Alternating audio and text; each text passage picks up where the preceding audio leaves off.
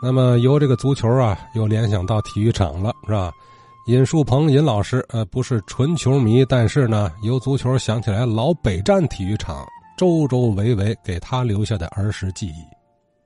那个咱们现在啊，这个正搞这个足球赛，所以我就勾起了我童年的一些个体育活动。我也给你讲一讲啊，这个咱们这个北站体育场的事儿。我讲的事情啊，主要是一九五六年前的事儿，非常有意思。因为啊，在上个世纪的五十年代初，咱们天津市的体育中心呢，还是在河北区的。租界里那些体育场要跟这个河北体，要跟咱们的北站体育场比较起来呢，还是逊色的。因为咱们的北站体育场啊，原名叫河北省第三体育场。这个体育场呢，它的前门是象征性的，它的主要的门是西门。他的办公地点都是西门。五十年代，一九五六年以前呢，这个北站体育场周围啊特别空旷清静。这个那时候的宁园，他们本身就有铁路职工的这个体育训练队，各种篮球、足篮排他们都有。但是这个市区的体育活动还都是在这个体育场来搞的。这个体育场那时候对周围的中小学。是免费提供的，你比方说，呃，每年春秋两季的这个运动会，那都是免费到体育场去开去。这个西门那这儿啊，是一个大厅，周围呢有他的电机室，呃，有他这个这个里边有办公地点。他的西门对过是咱们中国人民解放军六十六军炮兵团，现在这地方都都改成宿舍了。炮兵团那时候的苏联的火箭炮卡秋莎上面都穿着这个炮衣，是不许人看的。周围有这个站岗的这个解放军，但是那个周围是铁丝网围着的，小孩们在那儿比较随便。呃，而且他们那个那时候的一些个普通老百姓的孩子们呢，为嘛上那儿去？因为有两件东西特别可爱，一是他们倒出来的煤角那时候那个屋子都是拿炉子来取暖的，他们烧的大红花。倒出来那煤角，拿那小抓子一抓呀，就可以收一簸箕或者一篮子回家去接着烧去。还有一个，他们的固化机，他们的固化机啊，需要电池，需要一大堆电池组。这一个电池组啊，那那那那那这几十块电池焊在一起的。他那个电池啊，不带这个商标，都是那种那个绝缘的那种绝缘纸裹着的。紧上面一层，他们把线路焊完以后呢，紧上面拿沥青浇灌一下子。他们当电力不足了，就扔出来了。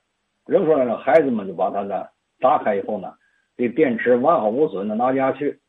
就他们用的不足的电池，咱们那个电池搁到手电筒里仍然很亮。所以这是我童年的记忆最深的。我先说说那运动员，那时候来讲，天津市不归河北省管，就在体育场里边，这个运动员们归哪哈训练的我就不知道。早上去他们都训练，训练的时候呢，他们这个宿舍也就在这看台外边。就是外墙上有一有一个一个有号，那个号就是他们的宿舍。进去以后可以从看台，但是旁旁旁边有屋子，那就是运动员的宿舍。运动员们早晨起来啊，他们吃的东西是烧饼果子，那时候的果子可不是长条的啊，是套花果子，喝豆浆或者牛奶。但是有时候他们吃完剩下的，他们每个屋里边门口啊，就那个那个竹子编的筐啊。一一进去，他们一个屋子里边就那么一筐，这个吃不了的剩下的那个烧饼果子，他们就不要了。一些个小孩儿去拿这个煎饼果子来吃，随便吃。那时候是就是这么点有意思，随便吃。他们剩的煎饼果子，孩子们去拿去要就吃，随便吃。这点我现在想来，我特别的可爱。尤其是在开运动会的时候呢，孩子们太愿意上这体育场里看去了。哪个学校开的最多呢？当时体育场里边有一个体育场小学，照顾的是二道桥那孩子们上学；还有一个是小鱼庄的小鱼庄小学，就是现在的宁园小学；还有东方前街小学，就是个就是国营烟厂的那个前身，呃，叫东方七厂，他们的子弟小学要不开运动会，都要到这个体育场来开。那时候体育场的正门特别的好，上面写着河北省第三体育场。天津基泰公司承建，黑色大理石镶嵌的，黑色大理石上面写着“青岛制石公司制造”，就是从青岛取来的最优质的花岗岩磨制的磨制的。正门呢，就对着十四中这边呢，都是大坑和高粱地。这个孩子们呢，呃，玩完以后呢，可以到这个体育场周周围的坑里去游泳，可以钓老河。另外还可以在那个高粱地里偷两块那个比较甜的那个高粱啊，一一撅一吃当干着吃。孩子们放学以后到体育场去玩去，在看台上去玩，随便去玩。另外，这个北站体育场的东边是养鱼池，它的这个靠东边的围墙是养鱼池路。养鱼池路实际上是什么样的？它那北端是旧国民党的城防。那个炮楼直到八十年还存在，城防里边有好几个坑，这就是一些养金鱼的人在这养金鱼，所以后来这条道叫养鱼池路。当时这个天津市的这个铁路工程学校刚建设，刚建时候这大门冲着这个城防，把这城防推开，才能到这个铁路工程学校。现在叫叫做嗯叫做铁路运输职业学院，可能是。这个养鱼池的金鱼有什么好处呢？他们冬天呢，这些养鱼的这养金鱼的这些人，把几条母金鱼搁在小篓里边，就沉到水底下去的过冬了。上面冻冰也不怕，这鱼也就不会死。等到开春以后，他们就开始分鱼，把它搁到自己做的小池子里边去，然后再进行交配分鱼。然后周围的大坑里的鱼虫子捞上来以后，先喂灰水，后来再喂这个红色的鱼虫子。这些小金鱼们就慢慢长大了，然后他们再批发。我们市里的小金鱼很多是，哎，是从这儿批发出去的。呃，其中这有有一个是我的同学，山东人，姓刘。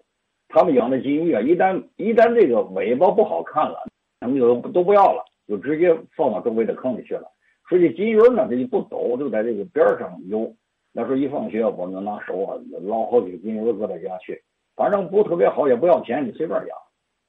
第三体育场的前边，这叫中直园大街，还不叫那个中山北路了。这时候从一过铁道，就是从北站地道洞子一出来，是一个大水坑。大水坑的斜对过就是威迪斯制药厂，就是现在的人民制药厂。然后呢，再往北走就是那个中大造纸厂、红星打字机厂、第二铁丝厂。这条街呢，就是沿着这个宁园的围墙往前。往东走条道叫种植园大街，再往南走是这个水产前街，再往前走是总厂前街。这一条线都是东西向平行的。当时的宁园的围墙只修到咱们现在的中山北路的那个门呃，再往东走就都是那个土围子跟土水沟了。孩子们不买票的就可以从那儿进去，就可以到。到宁园去了。宁园当时来讲，那动物也是比较全的，呃，除去老虎以外，基本上都有，什么豹啊、熊啊、蟒啊、老雕啊，所以宁园呢给大家留下很好的记忆。就是总而言之吧，就是北站体育场，以北站体育场附近是一些个底层基础群众孩子们的一块乐土，也是孩子们撒坑、踢小皮球、那个赛跑玩的一块一块乐土。虽然没有市中心别的和平区那么繁华，但是孩子们在这很自由、很实用。这是我呀，我在五六年前我的一些亲身经历和我当时看到的景观，愿意讲给大伙儿。也希望我们河北区的听众们呢多讲一讲河北区，因为咱们的话说天津卫太好了，但是不太平衡。河北区的情况讲的比较少，南开区的情况比较少。越平衡，我们的话友越多。我们的内容就越丰满。呃，确实啊，河北区的老事儿啊，相对来说聊的少。什么原因呢？也没什么特殊原因，就是河北区的老听友们参与的少啊。呃，尹淑鹏尹老师，这算是以老北站体育场周边的点滴起个头啊，看看能不能有呃这附近的老先生们加入其中，也聊聊啊。